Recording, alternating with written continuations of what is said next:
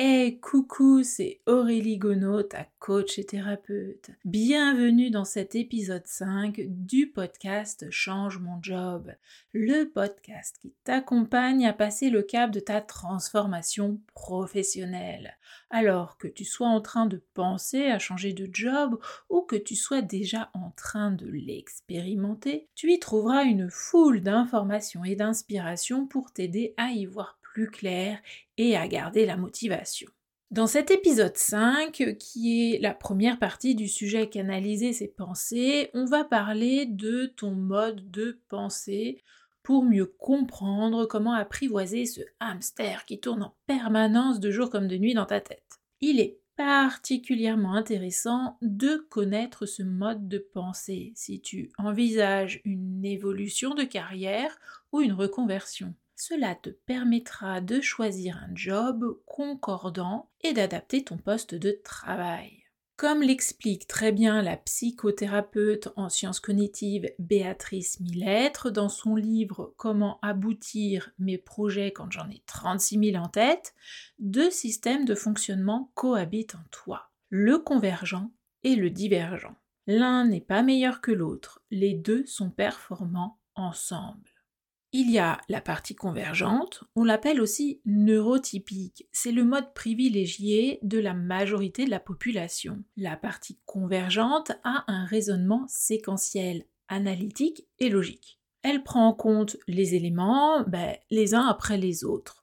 En gros, ben, elle commence par A, puis B, puis C, et ainsi de suite jusqu'à Z. Envisager C sans être passé par A, puis B, eh bien c'est difficile et énergivore. La partie convergente évalue euh, les plus et les moins pour pouvoir prendre sa décision. Elle construit sa réflexion pas à pas, étape après étape. Et donc réalise une action à la fois. La deuxième découlant logiquement de la première. Plusieurs de front, hein, des actions, lui donnent l'impression d'être débordé et de se disperser. La partie convergente a tendance à canaliser ses émotions. Elle est plutôt du genre à avoir une passion qu'elle cherche à explorer de fond en comble au point d'en devenir expert. Elle a donc une capacité à rester focus sur certains domaines et certaines tâches en considérant le reste comme secondaire. Du coup, il faut bien le dire, la personne qui a un fonctionnement convergent dominant a les idées bien arrêtées et a besoin d'informations précises pour penser. Elle est le plus efficace dans les tâches concrètes et habituelles. Le changement peut la déstabiliser et lui faire grincer des dents. L'autre système qui cohabite en toi est la partie divergente. Elle permet un raisonnement plus global, intuitif et simultané. En laissant mûrir le projet, la solution vient d'elle-même, sans avoir l'impression d'y réfléchir et avec une compréhension des problématiques très rapide. Si ta partie divergente prédomine, tu es capable de passer d'une pensée à une autre comme si tu faisais des sauts de puce. Tu vas passer d'une idée à l'autre, notamment par association d'idées.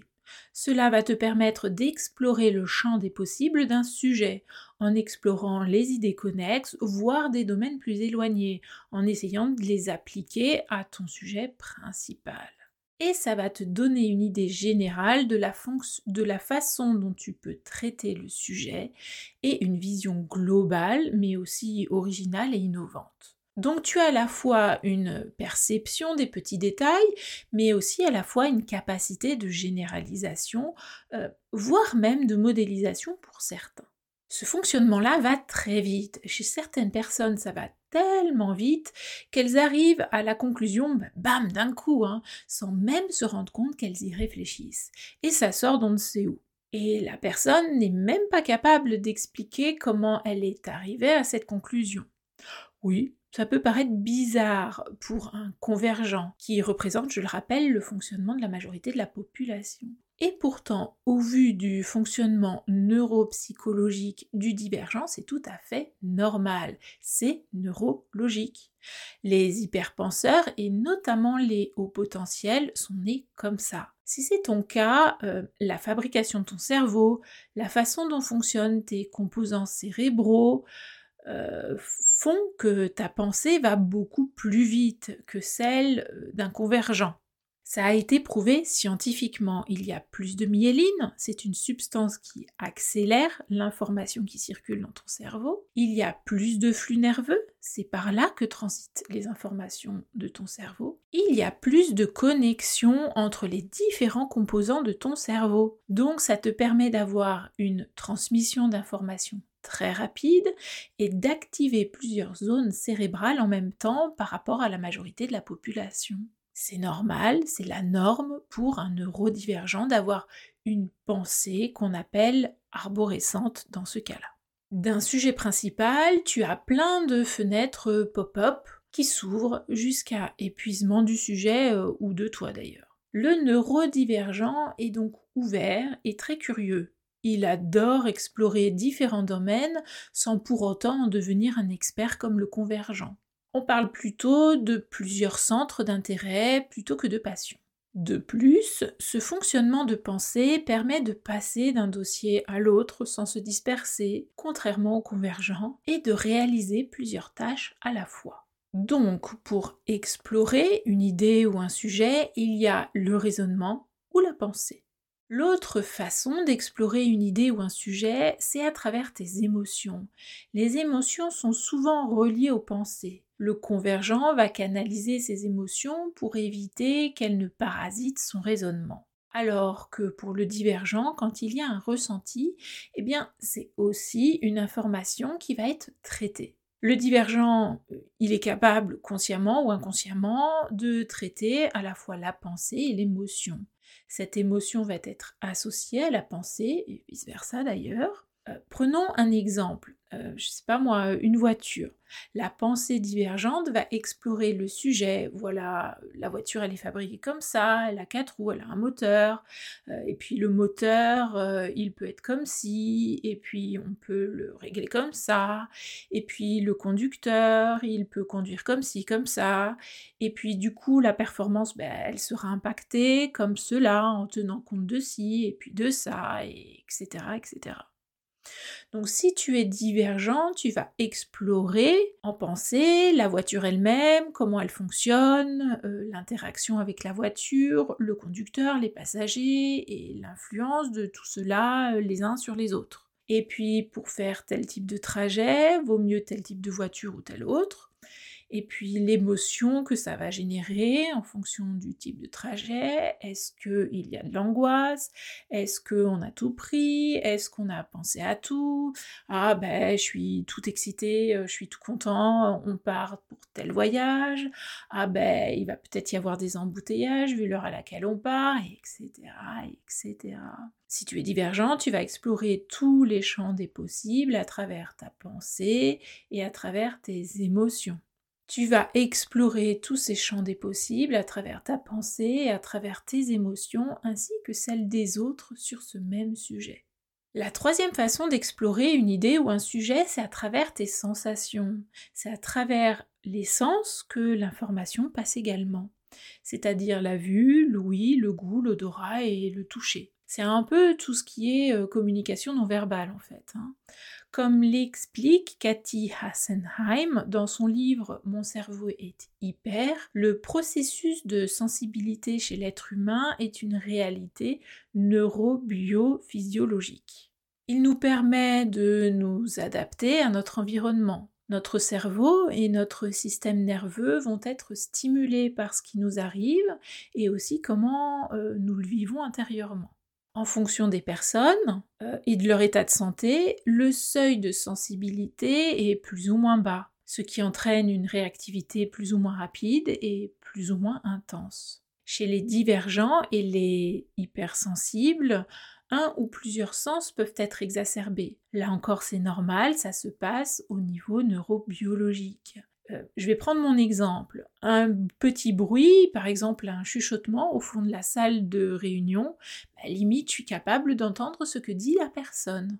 Tiens, un autre exemple, une simple caresse sur la peau peut me chatouiller, mais un truc de dingue. Hein.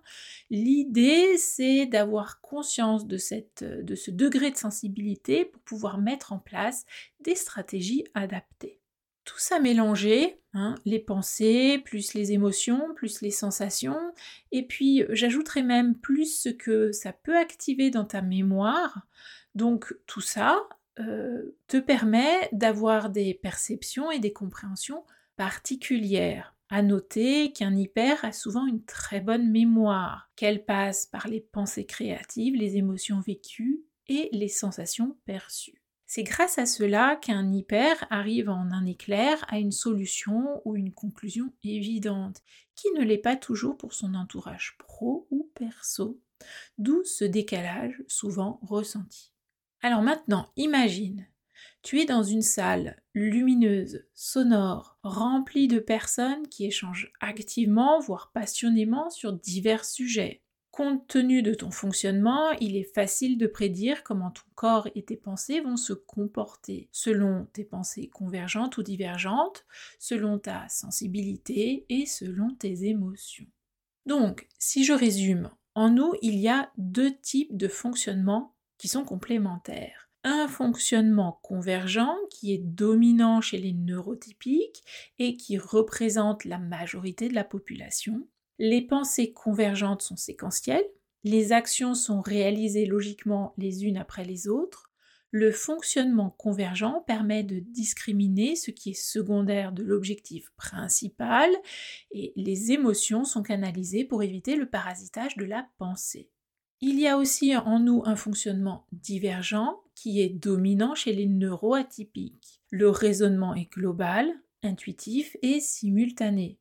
Plusieurs actions sont menées de front en même temps. Le divergent intègre à son schéma de pensée arborescent les informations issues des émotions et des sens. Ces deux fonctionnements étant à l'opposé, tu comprends maintenant l'importance de définir lequel est dominant eh bien, pour pouvoir adopter la stratégie adaptée pour canaliser tes pensées. À cela s'ajoute le fait que nos pensées sont influencées par nos émotions et nos sens, et vice-versa d'ailleurs. Euh, pour canaliser nos pensées, il convient donc de prendre en compte notre mode de raisonnement, convergent ou divergent, notre capacité à gérer nos émotions, notre seuil de sensibilité de nos sens.